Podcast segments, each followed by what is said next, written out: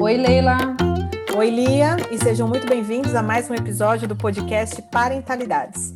Nas palavras de Carol Godoy Ramparian, que é psicóloga, psicanalista e doutoranda em psicologia clínica pela PUC de São Paulo, considera-se alienação parental quando um adulto responsável por uma criança, podendo vir a ser pais, tios, avós, dentre outros, influencia significativamente na maneira desta criança se relacionar com um outro adulto, na maioria das vezes ex-cônjuge, e com isso a criança passa a nutrir sentimentos hostis e ter comportamentos inadequados em relação a esse outro adulto. Com outras palavras, podemos entender que a alienação parental surge de uma dificuldade de um dos adultos em se separar do outro adulto e, consequentemente, não conseguir lidar com a diferenciação entre o eu outro e se esforça para que prevaleça, prevaleça a sua ótica, seus desejos e vontades, mesmo que seja a de vingar-se, fecha aspas.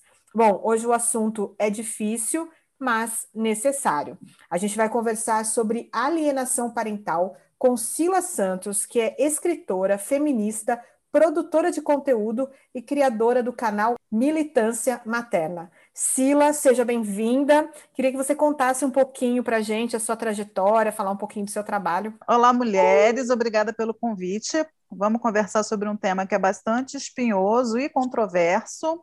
Eu sou Sila, sou é, criadora do canal Militância Materna. É uma página que tem, tem blog, tem Instagram, tem Facebook, tem Twitter, uns mais ativos do que outros, né? Porque sou eu que produzo conteúdo de tudo. E a gente conversa lá sobre maternidade, sobre feminismo e sobre criação de crianças de uma maneira mais crítica, mais consciente, mais propositiva, porque hoje, considerando a superestrutura aí de opressão que a gente está debaixo, eu entendo que o caminho mais viável para a gente conseguir algum ar é mesmo através da conscientização de mulheres e educação de crianças. Então, eu tenho esse projeto desde 2018. Às vezes eu acho que é 2017, eu estou meio perdida no tempo, mas é 2018. E até começou com, com mais mulheres, mas aí mães, né? A maioria ficou no caminho. E sou eu, toco há muito tempo, fui eu que criei e estamos aqui firmes na jornada. Vamos lá. Bem-vinda, Sila. É um prazer ter você hoje com a gente é, falando sobre esse tema, que também é a primeira vez que a gente aborda esse tema aqui no, no podcast. É, então, pelo que a gente pode entender, quando a gente fala de alienação, alienação parental, a gente está falando de manipulação e violência psicológica, né?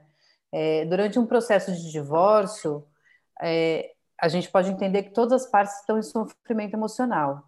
Mas a criança é, geralmente é o elo mais frágil né, dessa, dessa equação.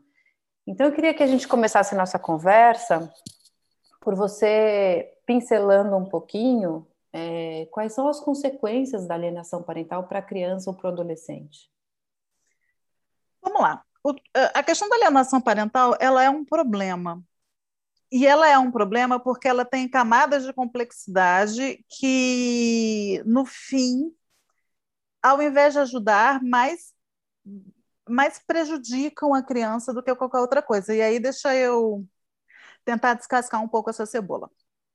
Hoje, a gente trata como sendo alienação parental esse processo que é uma tendência a depender de como se encaminham os processos de separação de casais em usar a criança como, como instrumento para ferir a outra parte, certo?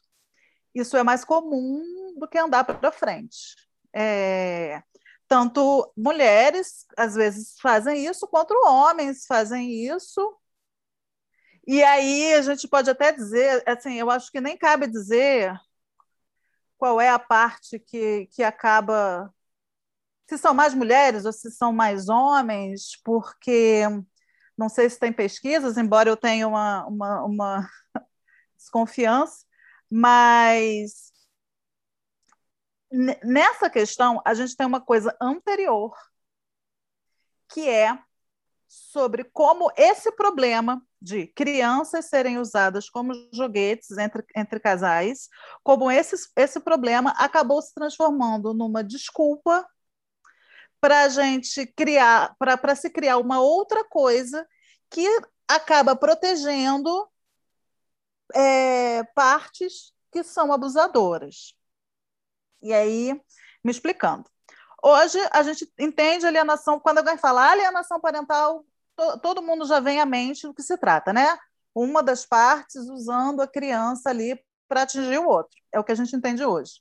Mas se a gente for na origem da criação do termo, falar em 85, é, como é que aconteceu? A gente tinha um psiquiatra americano chamado Richard Gardner, que ele era um psiquiatra forense e ele atuava na, no, como testemunha de processos de guarda nos Estados Unidos.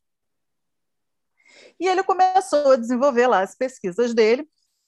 Ele ganhava muita grana é, por conta dos pareceres que ele dava, e ele começou a desenvolver aí uma teoria né, de que crianças é, é, poderiam entrar num sofrimento psíquico tal é, por causa desse, desse por causa desse processo né, de, de, de, serem utilizadas e tal, que elas desenvolveriam diversos distúrbios que ele passou a chamar isso de síndrome de alienação parental, certo? Até aí parece tudo muito bacana, só que quando a gente vai olhar quem era Richard Gardner, Richard Gardner era um camarada que ele notoriamente defendia pais que eram abusadores sexuais no tribunal. Inclusive, ele foi o psiquiatra que defendeu, que testemunhou a favor do Woody Allen no processo com a Mia Farrow. E ele ganhou grana, ele ganhou muita grana com essa tese de que mulheres implantavam memórias falsas nas crianças é, sobre os abusos que elas poderiam vir receber dos pais. Ele tem inúmeros livros, e nesses livros, que está aí para todo mundo ver, é só você pesquisar. Não confunda esse Gardner com outro, que acho que é Howard Gardner, que é o. Ah, esqueci, mas tem o Howard, não é o Howard, esse é Richard Gardner. Então, os livros dele estão aí disponíveis, em que ele defende coisas como que o amor entre adultos e o sexo entre adultos e crianças é uma coisa superestimada, de que é o, a sociedade cria um tabu, enfim, ele tem diversas falas muito polêmicas e muito complexas em que ele defende abertamente a pedofilia. Ele essa tese dele da síndrome de alienação parental não foi não foi aceita nem foi reconhecida em lugar nenhum. A Sociedade de Psiquiatria Americana já falou: não, isso não existe, e em todos os países em que tentou se colar essa, essa ideia, isso caiu. Mesmo é, o México, acho que foi o último que tentou fazer trazer essa teoria né, para ser usada para legislar, para mediar essa questão de casais. E caiu também. Nos Estados Unidos, isso funcionou durante um tempo como precedente para tribunal, né? causou um estrago e hoje o Brasil é o último lugar do mundo, porque, né?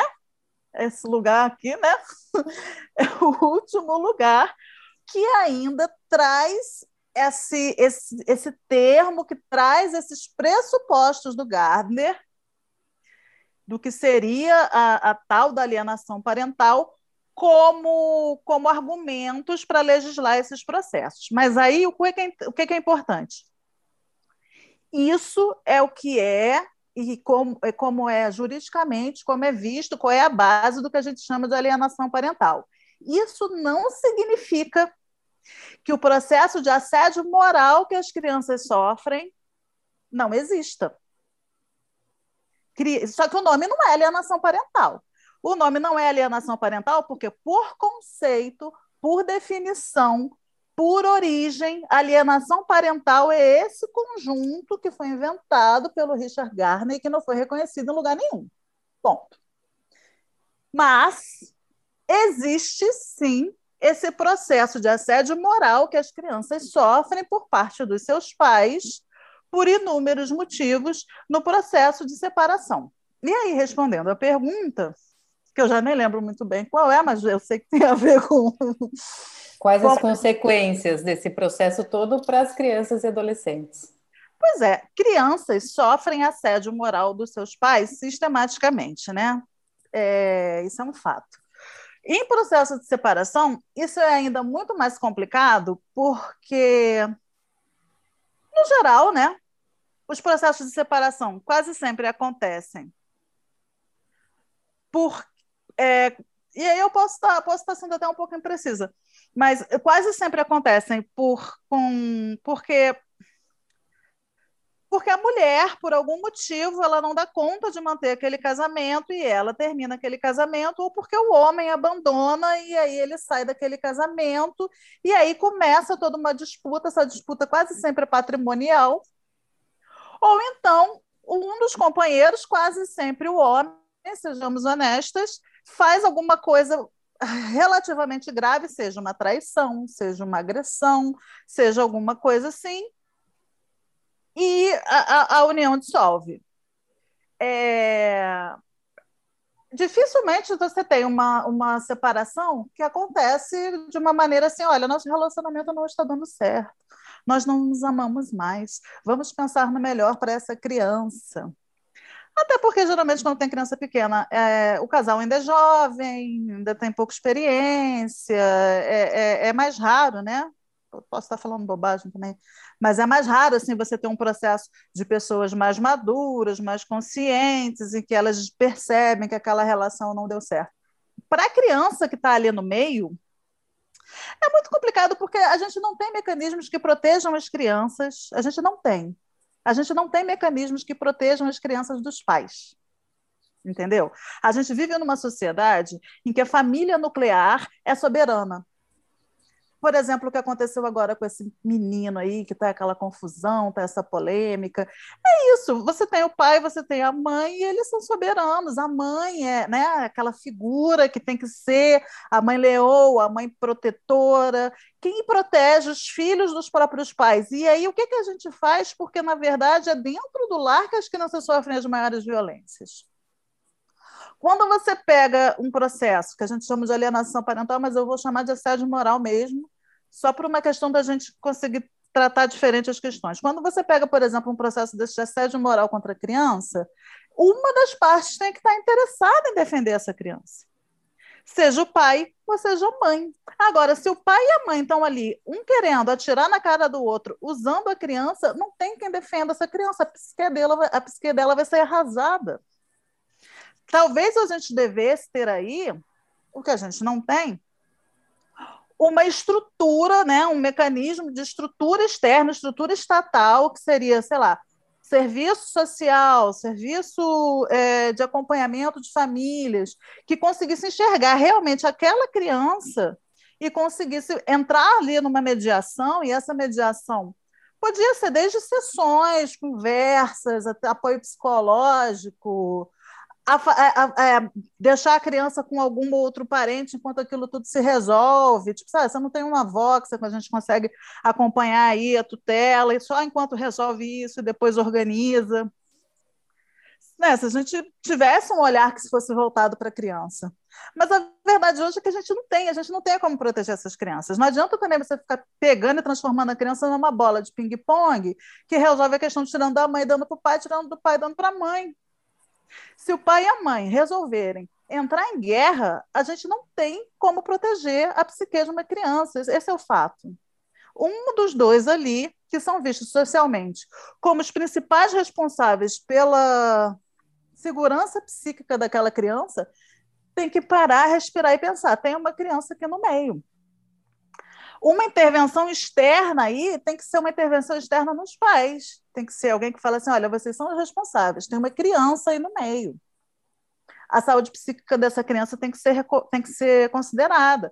Porque senão a gente tem o que a gente tem hoje, sabe? É uma fábrica de, de, de, de, de traumatizados. Acho que todo mundo, e aí é eu, vocês, todo mundo cresce com feridas psíquicas muito grandes, que são causadas lá atrás, porque é isso, nossos pais eram imaturos, eram autocentrados, eram cheios de suas questões, e elas estavam enxergando tudo, menos que tinha uma pessoa em desenvolvimento ali que precisava de um olhar dedicado. Então, assim, hoje, para proteger crianças, a gente precisa olhar para as crianças. E a gente não olha para as crianças. Essa é, essa é a verdade. Não adianta pegar e meter uma lei que, na verdade, só piora a situação, transforma a criança num, num, num, num ping-pong. A gente precisa ter, uma, ter um entendimento assim. Tá, beleza. Então é a família nuclear que a gente elegeu para tomar conta e acabou. Então a gente tem que, tem que tratar isso como núcleo, né? Tem, tem que tratar esses adultos aí para eles conseguirem dar suporte para essa criança. E não parte da via mais fácil, que é simplesmente ficar jogando a criança de um lado para o outro e dando margem, inclusive, para interesses outros, como é o caso dessa questão da lei da alienação parental, que veio aí é, assim, importada a partir de outros preceitos, outros pressupostos, e que hoje aqui está causando um estrago muito grande para essa população mais vulnerável, que são as mulheres e seus filhos. Você, acho que você abordou perfeitamente assim essa questão da proteção das crianças, porque não, não tem ninguém olhando para elas e elas a impressão que eu tenho é que elas são tratadas como objeto, como posse, né? É, e aí, você até comentou do. Normal, uma separação já não é fácil, né, Sila, né, Lia? É, as pessoas, mesmo que elas tenham a maturidade de perceber que, olha, não dá mais, né? Você também não acha, é verdade, tal, vamos cada um seguir seu caminho, vamos fazer o melhor.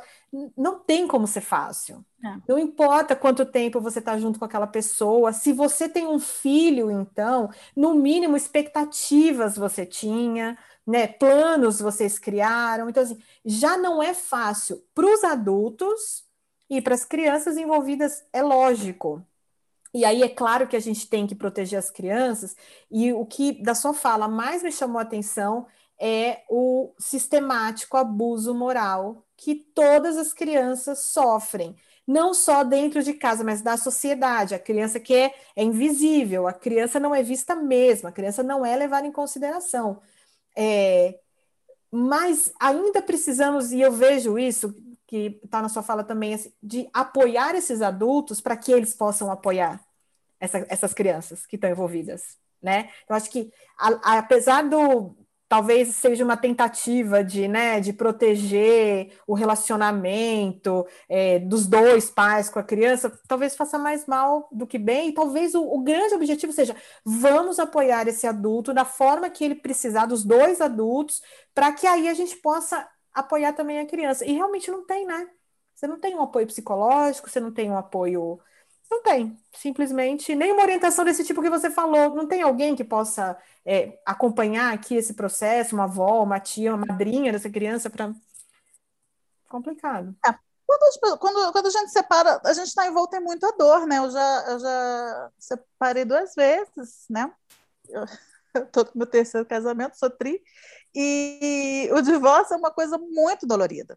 E nenhuma das ocasiões que eu me separei, eu ainda tinha filhos. O meu filho é do meu terceiro casamento. Mas, assim, é uma coisa doloridíssima, a depender também de como se dá, sempre, mas a depender de como se dá, às vezes é doloridíssimo. E aí você está lidando com todas as questões de uma criança. E fica especialmente pesado para a mulher, porque a criança fica com a mulher. E tem casos assim, por exemplo, de separações de, de amigas que eu já acompanhei que o cara foi um canalha. Ele foi um canalha mesmo, assim, sabe? E aí, como é que você faz? E aí não é só com uma questão da, de dor, é uma questão de você pensar assim, cara, o pai dessa criança não é um cara bacana. O que, que eu faço? Eu alerto? Falo assim, teu pai não presta, não pode. Mas, ao mesmo tempo, então, eu deixo a criança exposta para ser magoada e para criar expectativas? como é que eu ajo? Então, a mãe, ela fica numa situação muito delicada. E aquilo, convenhamos, quase sempre é isso. É um caso de traição, é um caso de agressão, é um caso de, de estupro marital, é um caso de lesão patrimonial.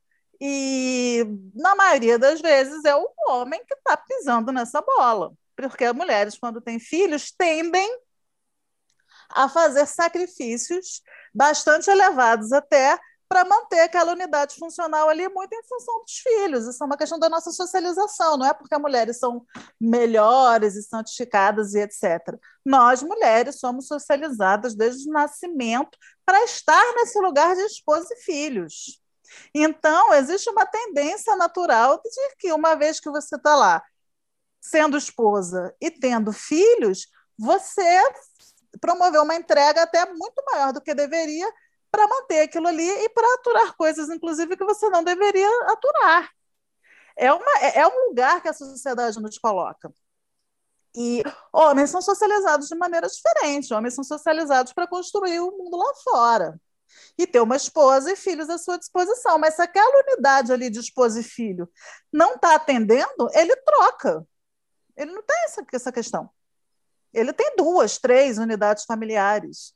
Ah, essa esposa não serve mais, tchau, eu arranjo outra. E aí esquece a anterior como se nunca tivesse existido. Esse é um comportamento é, que homens aprendem a ter e que eles não recebem nenhuma, nenhuma, nenhum constrangimento social por, por agir assim. Ah, eu tive, um, eu, eu, eu, tive um filho, minha companheira, essa pessoa que, com quem eu saí, engravidei, mas eu não quero ser pai agora, ele não vai ser. Ele não vai assumir acabou. Tem, ah, quantos filhos você tem? Oito. Oito filhos, um de cada mulher. Aí as pessoas riem quando homens fazem, falam esse tipo de coisa. Ninguém acha, ninguém acha, pensa, ah, mas quem é que está cuidando dessas? Então, você é pai de todas elas? Não. Dou 50 reais para cada uma. Ah, tá, beleza. Então, assim, existe toda uma questão também de como nós somos socializados que coloca um peso excessivo nas costas das mulheres, e em caso de separação, as mulheres elas ficam muito numa armadilha muito grande. Quase sempre cabe a elas a, a tutela, a guarda e também é, ter que lidar com esses dilemas de mediar a relação daquela, daquele filho com aquele pai. Seja porque o filho quer ter contato com o pai ainda, seja porque o pai vai ter um contato, é, é, seja por força de, de bater o ponto, né, de constrangimento social. Vou ter ainda algum relacionamento com meu filho para ninguém dizer que eu sou um mau pai, aí vai lá uma vez a cada 15 dias e olha para a cara da criança. É, mas fica a mulher ali no meio. Quando você tem aí separações em que quase sempre. A mulher é que foi mais magoada, foi mais ferida, porque ela foi abandonada, seja lá o que aconteceu. A mulher ainda fica nessa situação. Tipo, como é que eu faço? Como é que eu protejo essa criança? Eu não protejo? É... Como é que fica, por exemplo, a, a, a situações de separação em que mulheres são agredidas? O que, que não passa na cabeça dessa mulher? Pô, o cara me bateu, será que não vai bater na criança? Mas aí, final de semana, tá lá e tá entregando a criança. Então, assim, é, o Estado, as pessoas, a sociedade de uma maneira geral, é, é, isso mesmo que você falou. Crianças não são vistas como pessoas. Crianças não são pessoas em desenvolvimento. Crianças são apêndices. Elas sequer são, assim, é uma coisa tão absurda. Você vê, por exemplo, esse período de pandemia. Ninguém considera que crianças existem, cara. Tipo, ah, vamos resolver as questões, trabalho, home office. E para tudo assim foi criada uma solução, né? Criança, tira da escola, tá? Uh, mas se as crianças não estão na escola, se as mães estão em home office, como é que você está equacionando a vida dessas pessoas dentro de casa? Porque as crianças existem, elas demandam cuidado tem que ter alguém para tomar conta dessas crianças. Se as pessoas que estão em casa estão em home office, office, ou seja, elas estão trabalhando em casa, quem está cuidando das, das crianças?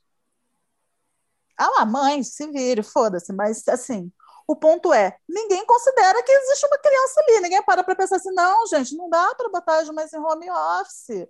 As mães têm que diminuir a carga horária dos, dos pais e das mães, porque tem criança lá, precisa fazer almoço, precisa dar comida, precisa dar banho sabe? Dar suporte, né? Dar suporte emocional, exatamente. tudo bem, né? Que a gente já se entregou ao fato de que as telas vão ajudar a criar, mas assim, também tudo tem limite. Então, essa demanda estão cagando e andando para a demanda das crianças. Das crianças então, e das, das, mulheres, né? E das mães. Né? Muito evidente para todo muito mundo claro. que não queria ver ainda. Sim, mas as pessoas já partem do pressuposto que a mulher vai dar um é, jeito. É verdade. Dane, você não precisa dormir. Dormir é, um, é, um, é uma Luta. deliberalidade. É. Não quer dormir. Entendeu? Mas é isso. Então, assim, crianças passam a ser vistas meninas quando entram em idade fértil, e aí elas entram no radar, né? Para serem consumidas sexualmente. Meninos, quando eles começam a ter capacidade produtiva. Se pobres e negros já pode ali puxar um, um cimento, e se já são brancos e já tem um pouco mais de, de, de, de condição, então já vai entrar para a escola, já vai fazer um estagiário, já entrou para o mundo produtivo, começa a ser enxergado como alguma coisa, enquanto é criança, completamente invisível. Objetos que pertencem aos pais e principalmente pertencem às mães, porque você pariu, você criou o problema, você resolve. E assim, casos de separação, a criança, tipo assim, né? Porque aí, todo, porra, se não tivesse essas crianças aqui, era tão mais fácil separar, vou fazer o que com essas crianças? Né? É assim que a coisa. É, é, esse é o sentimento que ninguém tem coragem de, de abrir a boca e falar. Sentimento social, né? Porra, e aí? E aí? Separa, ih, tem filho, tem as crianças, tinha esquecido, mas tem as crianças. Então vai muita coisa, vai muita raiva, vai muita expectativa, vai muita frustração, vai muito sonho despedaçado na carga de quem não tem nada a ver com isso, que foram os filhos. Porque muitas vezes também os filhos são responsáveis por aquela união, né? Tipo, não estava muito afim de ficar com o cara engravidei. Casou. Aí eu casou porra, se eu não tivesse tido filho, agora não deu certo, minha filha, minha vida, e vai nas costas da criança que não tem nada a ver. Ou então teve aquele casamento de sonho pensou, nossa, nós vamos ter um filho, nossa vida vai ser linda. Aí teve o filho, o casamento naufragou, óbvio, porque filho serve para a gente, né, perceber o que, que é de verdade viver em casal. Casamento sobrevive a filho, sobrevive a quase tudo. E aí, porra, meu casamento acabou, tivemos filhos. Ou então é isso, às vezes o, o, o casamento acaba e a, outra parte te feriu muito, você enxerga naquela criança, na verdade, o, o outro que te feriu, você vai cair tudo em cima da cabeça das crianças, que não tem nada a ver com a história. E o movimento da sociedade é pensar, problema teu, meu filho, ninguém mandou transar e ter filho. Não é assim que as pessoas falam, ninguém mandou ter filho. Tá, tudo bem, ninguém mandou ter filho, mas as crianças não têm porra nenhuma a ver com isso, elas precisam uhum. ser protegidas. Agora, Sila, assim, como que nessa, nessa situação, é, enfim, complexa, difícil, triste, é, como que, como que, como que acho que a, a, gente, como sociedade, é, alguma instituição, não sei, né, talvez no mundo ideal, como ajudar essa criança a lidar com essa sensação de abandono que ela, que ela sente é, quando ela está envolvida num, num tipo de processo desse, né, que já numa separação amigável ela já sente, né, quer dizer, imagina quando ela vê as pessoas que ela mais ama no mundo, né? Que ela tem como como como exemplo, tá? O pai e a mãe ali se digladiando numa guerra, né? Colocando ela no meio, um falando mal do outro e, né? e colocando ela ali como é, como esse objeto de uh, de disputa, sim. De disputa, exatamente. Quer dizer, uma sensação de abandono que deve ser brutal. É, como que, como que eu acho que no mundo ideal, sabe, crianças são pessoas. E o que, que isso significa? Significa que a gente desde sempre conversa com essa criança, que a gente explica o mundo para essa criança e que a gente inclusive explica a dor para essa criança. Que a gente explica que adultos se encontram e se desencontram, que adultos não são perfeitos, que adultos brigam. É, é assim, é, sei lá, meu filho sabe que, que casais se separam, que eu tive ex-namorado, que o pai dele teve, teve ex-namoradas, e que pode acontecer um dia que eu e o pai dele não vamos mais querer ficar juntos. Ele fica muito, né? Mas vocês querem? Não, meu filho, mas nós, por enquanto tá tudo bem, a gente quer ficar junto, mas pode acontecer porque casais se separam, porque as pessoas mudam, porque a vida é assim, porque as pessoas ficam juntas e se separam, e elas têm que se ficar juntas enquanto está tudo bem. E aí a gente tem, sabe, essa criança tem que ser considerada em sua subjetividade e na sua capacidade de compreender o mundo. Porque tem isso, as pessoas não conversam com as crianças. As pessoas não explicam nada para as crianças. Ninguém pega uma criança e fala, ah, não, não entende. Entende sim, cara, claro que entende. Pode pegar a criança ali, de qualquer começou já assim, dois anos, três anos, pode ir explicando as coisas com muita calma, de um jeito assim mais acessível, e depois você vai elaborando e vai elaborando, e as crianças entendem, elas pegam um desenho animado e conseguem entender o negócio todo. Por que, que ela não vai entender, não vai entender o resto? Até porque, é... É, por exemplo, quando eu estava crescendo, estava na escola, nem, não tinha nenhuma amiga, nenhum amigo com pais separados. Hoje isso é muito mais comum, né? É, hoje em dia é mais é difícil você ler com o pai junto do que com Exatamente, que é saudável, né? Se a relação não tá boa, gente, vamos lá, cada um para o seu lado. Mas eu acho que é importante também os adultos falarem para a criança assim, como perfeito seu discurso, né? De olha, é, os adultos deixam de se gostar, deixam de se dar bem, mas não tem nada a ver com você. É, mas a não, gente continua sendo o pai e a mãe. É, a gente pode não ser mais um casal, mas o pai e a mãe é. A gente está aqui para você, né? A nossa relação é uma, minha relação com seu pai é outra, as pessoas têm diferentes tipos Sim. de relacionamento. É uma questão de foco na criança. Uhum. Qualquer, assim, um casal, e é isso, né? A gente tem muita expectativa e a gente romantiza muito as relações e carece, às vezes, um pouco de pragmatismo também, né? Na maneira como a gente se, se organiza, né? É, é muita romantização também, porque a gente precisa de uma sociedade em que as pessoas casem e reproduzam feito coelhos para a gente manter a roda girando. E talvez se as pessoas conseguissem é, respirar um pouco e pensar, talvez elas não se, se envolvessem tanto, elas iam né, ser, ser mais, mais cautelosas aí, iam se reunir principalmente hoje, no nível de complexidade social que a gente tem hoje, talvez elas se reunissem de uma maneira mais sóbria, digamos assim. É, o que, que eu estou querendo dizer com isso? Por exemplo, você tem uma pessoa e aí você se apaixona por aquela pessoa e se a gente não vivesse numa sociedade que romantiza tanto isso, a gente ia conseguir respirar o bastante para viver aquela paixão sem achar que aquilo ali precisa ser para sempre, sem, sem conseguir, sem parar para pensar assim, tá, tudo bem, eu estou apaixonado, mas será que a gente consegue viver junto realmente, constituir uma família? Será que essa pessoa realmente consegue oferecer o que eu preciso para ser uma parceiro que caminha do meu lado? A gente não, a gente não, não consegue chegar nesse lugar porque é, é muita, né? É, é, uma sociedade que te diz é o amor, vai viver esse amor, isso é a coisa mais importante do mundo. Gente, a paixão dá e passa, paixão não é sentença. Durante uma vida, você pode, inclusive, se apaixonar loucamente por várias pessoas. Me apaixonei, foi maravilhoso, passou. Me apaixonei de novo, foi maravilhoso. Fiu, passou. E pode se apaixonar várias vezes pela mesma pessoa também. A gente supervaloriza muito essa coisa do, do sentimento, né? Que é uma coisa maravilhosa, adoro estar apaixonado e tal, mas é uma sensação, é uma onda, uma onda boa, não é a vida. A vida é outra coisa. Na vida você tem que se organizar por outros parâmetros, né?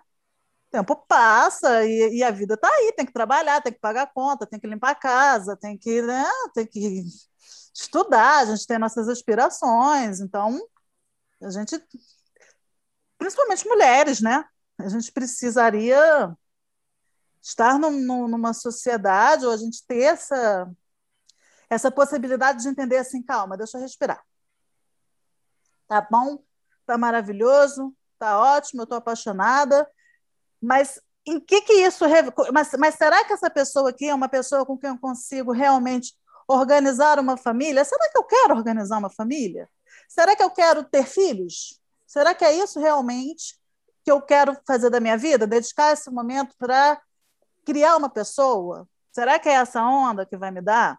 A gente não, não consegue chegar nesse lugar, porque se a gente parar para pensar, a gente reduz a população mundial pela metade. Não é todo mundo está realmente nessa vibe. Pessoas têm diferentes aspirações para si. Então, assim, é, geralmente os casais se unem com muitas expectativas, né? Eles se unem com uma coisa de que vamos ser felizes para sempre. E quando a coisa se dissolve, se dissolve com muita raiva. A criança ali é uma coisa completamente, completamente acessória. Então, assim, é, a gente precisa ter esse, esse olhar assim, de pensar que aquela criança é uma pessoa, ela tem subjetividade e ela tem que ser trazida para a maneira como a gente organiza aquele núcleo familiar, claro que dentro das possibilidades de interação dela. Porque o que, que a gente faz com a criança? A gente trata a criança como um, um, um animal doméstico um pouquinho mais especializado, né? Que é bonitinho, tique, tique, tique, tique. Aí, aí mantém vivo, dá comida, dá banho, brinca. Mas a, a gente é, dificilmente a gente considera aquela criança, sei lá, como uma criança que tem vontades. Você quer. É, é, no, gente, vamos à praia. Você quer ir à praia? Ah, não, não quero ir à praia. Foda-se, a gente quer ir à praia, você vai à praia. A gente não, a gente não, não, não, não traz a criança para o núcleo de determinadas decisões que de repente ela poderia querer participar, ter vontade ou não de fazer as coisas. A gente não para para pensar que a criança pode ter vontade ou não de fazer as coisas, que ela pode ter uma opinião sobre aquilo que está acontecendo, que ela está sim tendo uma interpretação sobre aquilo que está acontecendo. Que se o pai e a mãe estão quebrando o pau ali, ela está vendo, ela está percebendo e ela está fazendo a interpretação dela. Então, assim, é... uma das maneiras, no meu mundo ideal, de que a gente, ia, que a gente conseguiria é, diminuir essa questão do sofrimento psíquico das crianças é a gente tratar ela como indivíduo, como pessoa. Como, olha, é isso, explicando a vida, explicar o que, que acontece.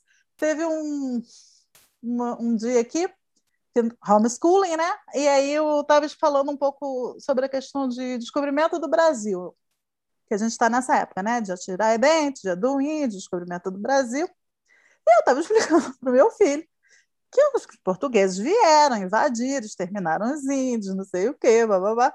Aí o meu companheiro falou assim, mas você não acha que isso está demais? Eu falei, mas gente, o garoto vai estar tá vendo aí Dragon Ball Z, está vendo todo mundo se matando, e não vai entender uma coisa básica que foi os portugueses atirando na cara dos índios, não está entendendo por que, que isso pode ser difícil. Não foi o que, que aconteceu? Aí ele ficou pensando assim, é isso, explicar como a vida acontece.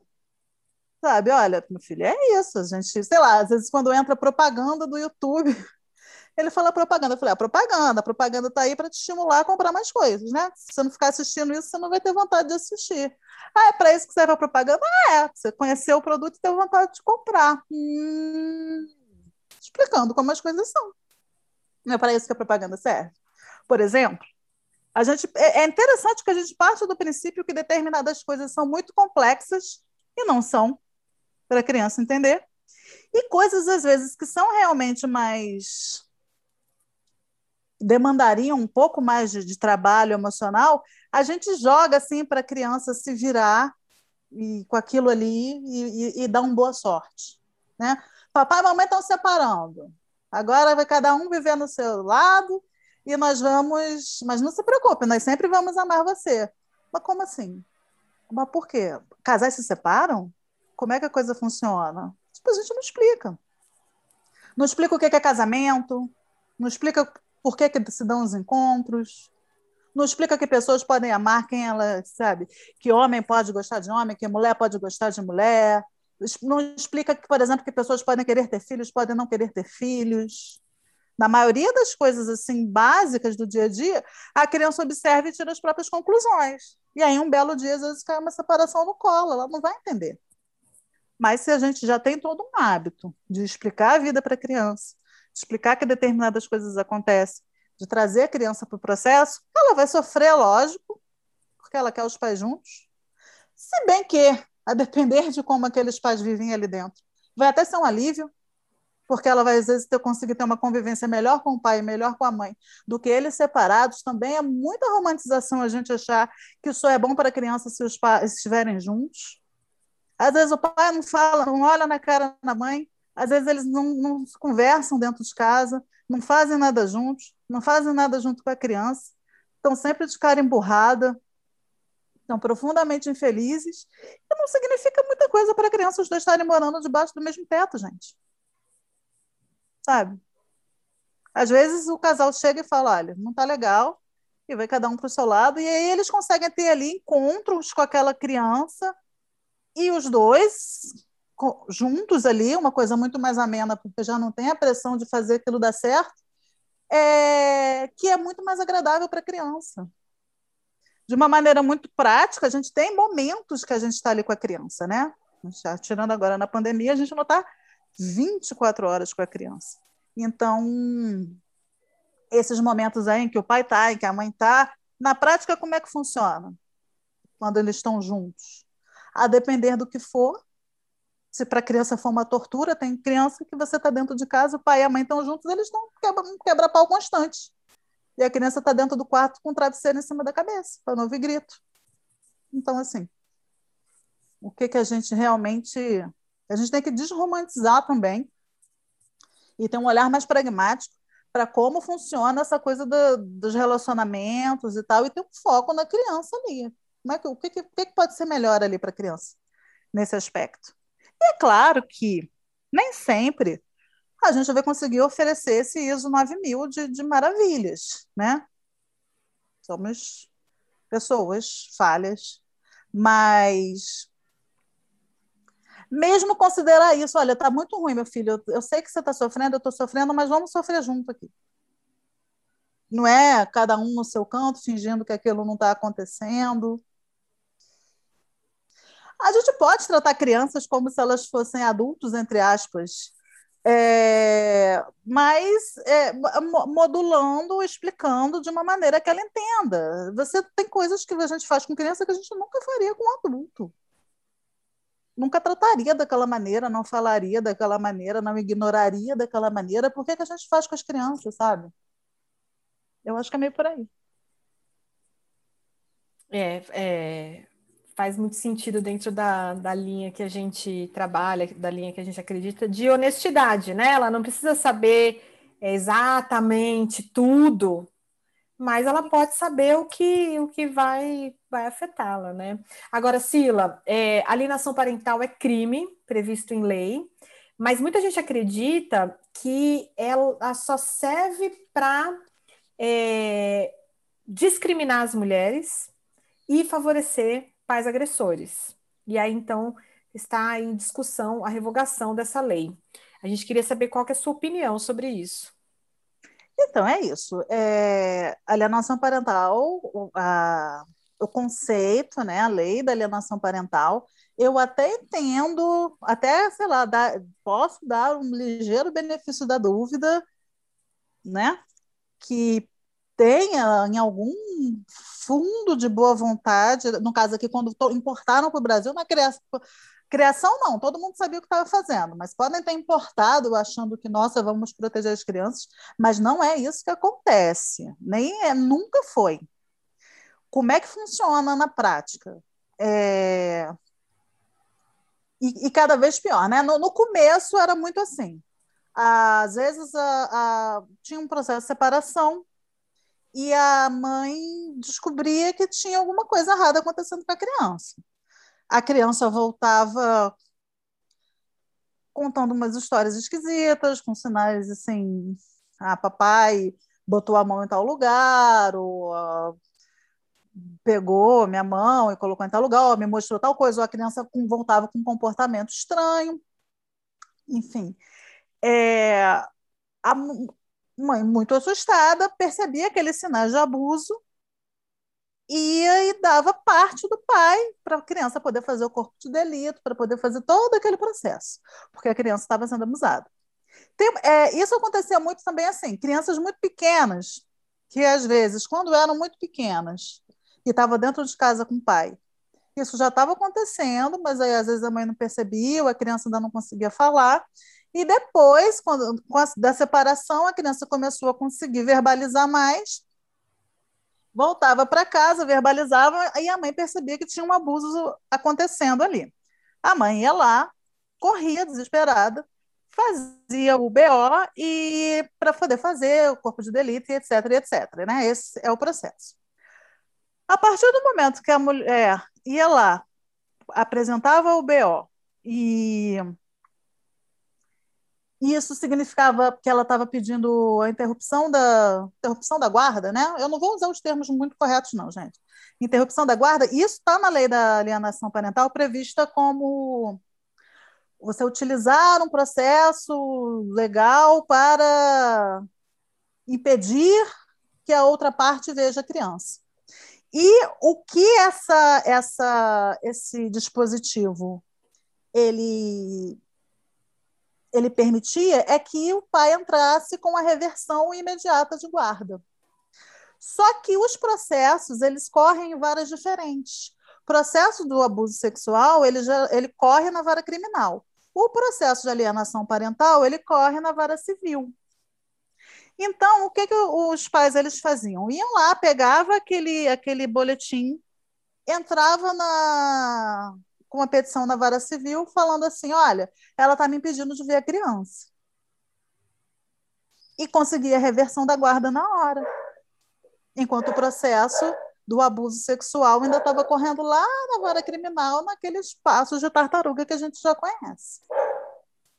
Então, a gente tem a essa altura, milhares de casos de mulheres que tiveram guarda revertida dos seus filhos por terem dado parte de abuso sexual que as crianças sofreram. E isso, inclusive, é com busca e apreensão da criança. Ou seja, da, sei lá, sexta-feira, o último horário, que é geralmente o horário que isso acontece muito, a mulher tem a casa invadida pela polícia, arrancava a criança dos braços dela e levava para o pai abusador. Muitíssimos casos, muitíssimos, assim, de cortar o coração. E aí, vídeo, áudio, quem quem milita junto com as mães da alienação parental, às vezes vê muito material é de cortar o coração. É... Esse foi um dispositivo que foi usado, começou a ser usado, e aí pronto, né, os advogados descobriram que existia, que existia esse, esse, essa possibilidade, né? Eles falam brecha, mas não é muito bem uma brecha, coisa meio que foi construída ali, assim, para isso, se a gente for pensar na origem da coisa. E hoje é bem complicado, porque mulheres vão pedir aumento de pensão, são, são intimidadas dizendo que vão ser acusadas de alienação e perder os filhos. Mulher, é... Uma vez, numa das páginas de feminismo que eu administro, a gente fez uma pergunta: você tem alguma, algum caso que você conheça sobre alienação parental? E aí foram centenas de depoimentos, e alguns assim, é, eu fui via é, eu viajei, eu precisei estudar em outro, em outro estado, fui acusada de alienação parental. Meu ele é, é, fui meio que como é que, como é que é a palavra? Fui, levada, né? Fui, fui, levada a viajar no final de semana. Tipo, o cara enganou ela, fez algum estratagema para ela viajar no final de semana para resolver não sei o quê. O cara pegou a criança e meteu alienação parental. Minha mãe foi pedir aumento de pensão, por, foi pedir revisão da pensão foi acusada de alienação parental. Hoje em dia, a, o, o, dispositivo da alienação parental ele está sendo usado como uma ameaça contra mulheres para que elas não reajam absolutamente nada. A mulher apanhava e aí não queria deixar os filhos irem com o pai agressor. Foi, foi intimada e acusada de alienação parental. Nem todos os processos de alienação parental dão reversão de guarda imediata. Os que dão, e aí é isso, os que dão reversão de guarda imediata são justamente aqueles em que você tem boletim de ocorrência, que são justamente aqueles em que as mulheres acabam fazendo para defender os filhos quando elas descobrem que tem casos de abuso. Então, você já tem casos de mulheres que descobrem que os filhos estão sendo abusados e não abrem boletim de ocorrência e não sabem o que fazer. Casos de mulheres que fugiram com as crianças. fugiram. E aí, meses depois, foram encontradas e a criança foi. Eu, outro, um, pouco tempo atrás, eu, eu li um caso que foi justamente isso: a mulher fugiu, ficou quatro meses fugida com a menina, a menina acho que tinha três anos na época, e aí encontraram ela, pegaram a menina, encontraram, entregaram para o pai, e ela só podia ver o pai, ela só podia ver a mãe uma vez por mês, por uma hora no fórum. E aí ela chorando muito, sempre pedindo muito perdão, a menina com sete anos já falava assim, tudo bem, mamãe, eu já estou acostumada. São muitos casos. Então, hoje, né, não espanta, porque a lei lá na origem, ela surgiu com esse objetivo, é isso, foi, foi usada para defender o, o Woody Allen.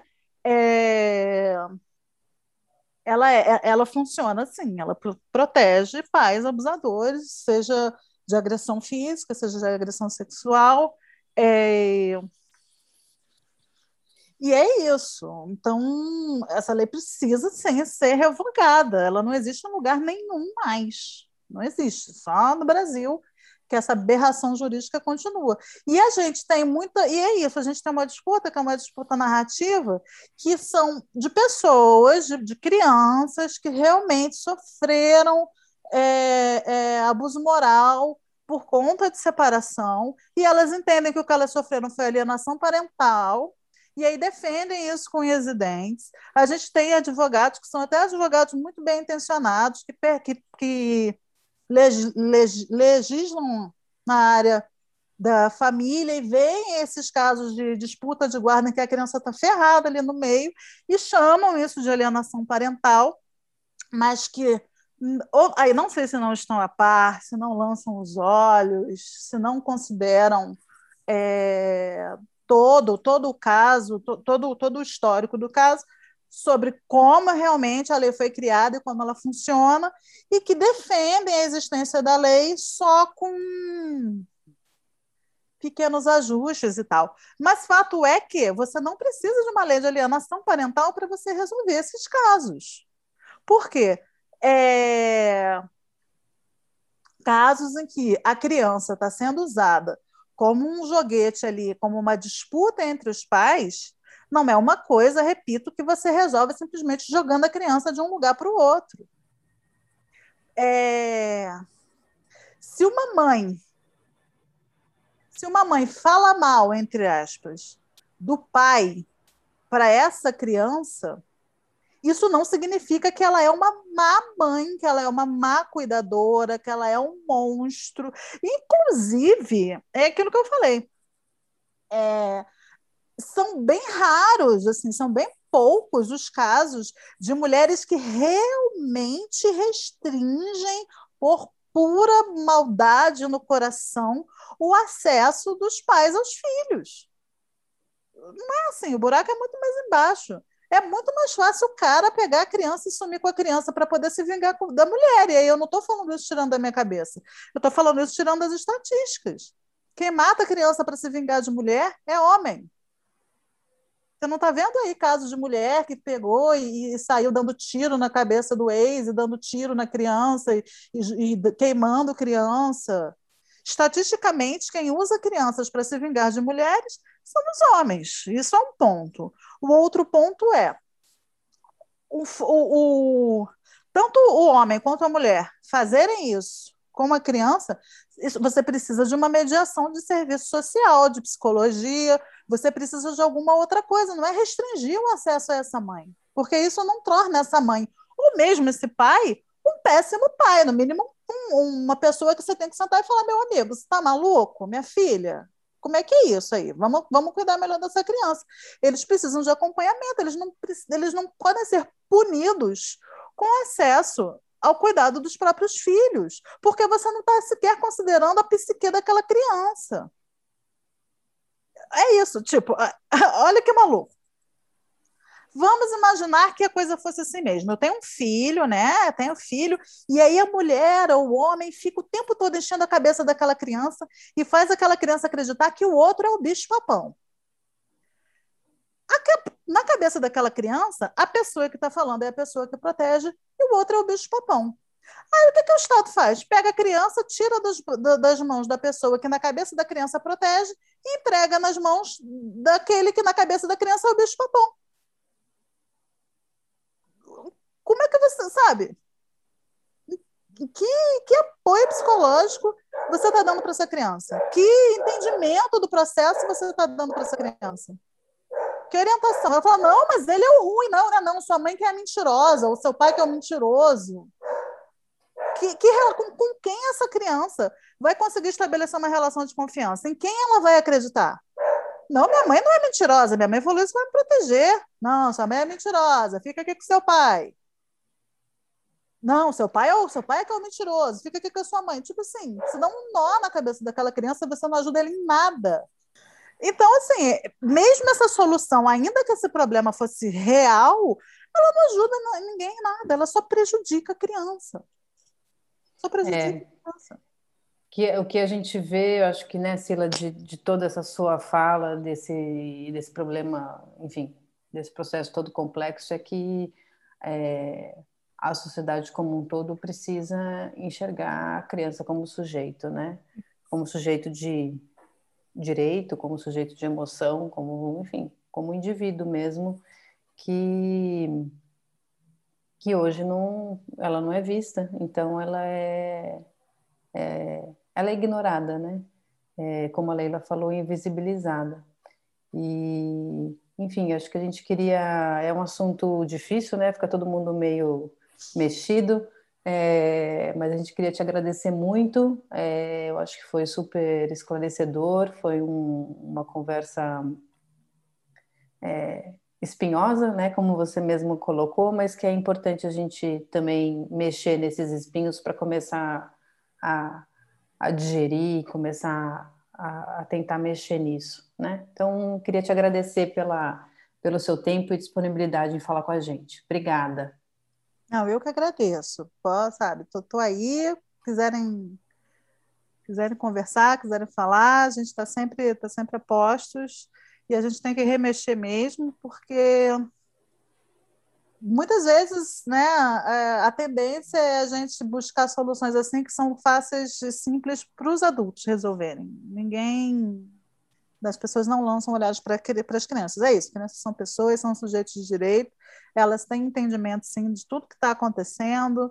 É, é muito conveniente, né? A gente, a gente tem uma relação muito conveniente com as crianças. É quando a gente quer tratá-las como pessoas que entendem as coisas para colocá-las em determinados lugares, a gente faz. Quando a gente quer tratá-las como completos imbecis para não ter que lidar com as questões que a gente cria nelas, aí a gente também faz. Então, não é assim. Tem que ter uma questão de respeito mesmo pela. Não é porque elas estão em crescimento, é que elas são vulneráveis, que elas não têm capacidade participativa na sociedade que a gente está vivendo. E agradecer, sim. Então, estamos sempre aí, foi ótimo o papo. Muito obrigada. É, é, elas têm capacidade, sim, e elas precisam ser protegidas, né? Sila, eu também queria te agradecer demais. É, concordo com você, a gente tem que remexer é, para que a mudança venha para a criança, né? Vamos colocar o foco na criança. A gente vai colocar aqui na descrição do podcast as suas redes sociais e a gente continua conversando sobre isso em outros canais também. Muito obrigada, querida. É isso, estamos juntas, gente. Vamos lá. Obrigada, Sila. Um beijo. Tchau. Tchau. O Parentalidades é um podcast quinzenal. Para ser avisado sobre novos episódios, não esquece de seguir o podcast. Se gostou, compartilhe nas suas redes sociais. Aproveita e segue a gente no Instagram. Os nossos perfis são o Lia Vasco underline Educacau e o conecta.me. Tem uma sugestão de tema ou entrevistado? Escreva para a gente no podcast parentalidades@gmail.com. Até o próximo episódio.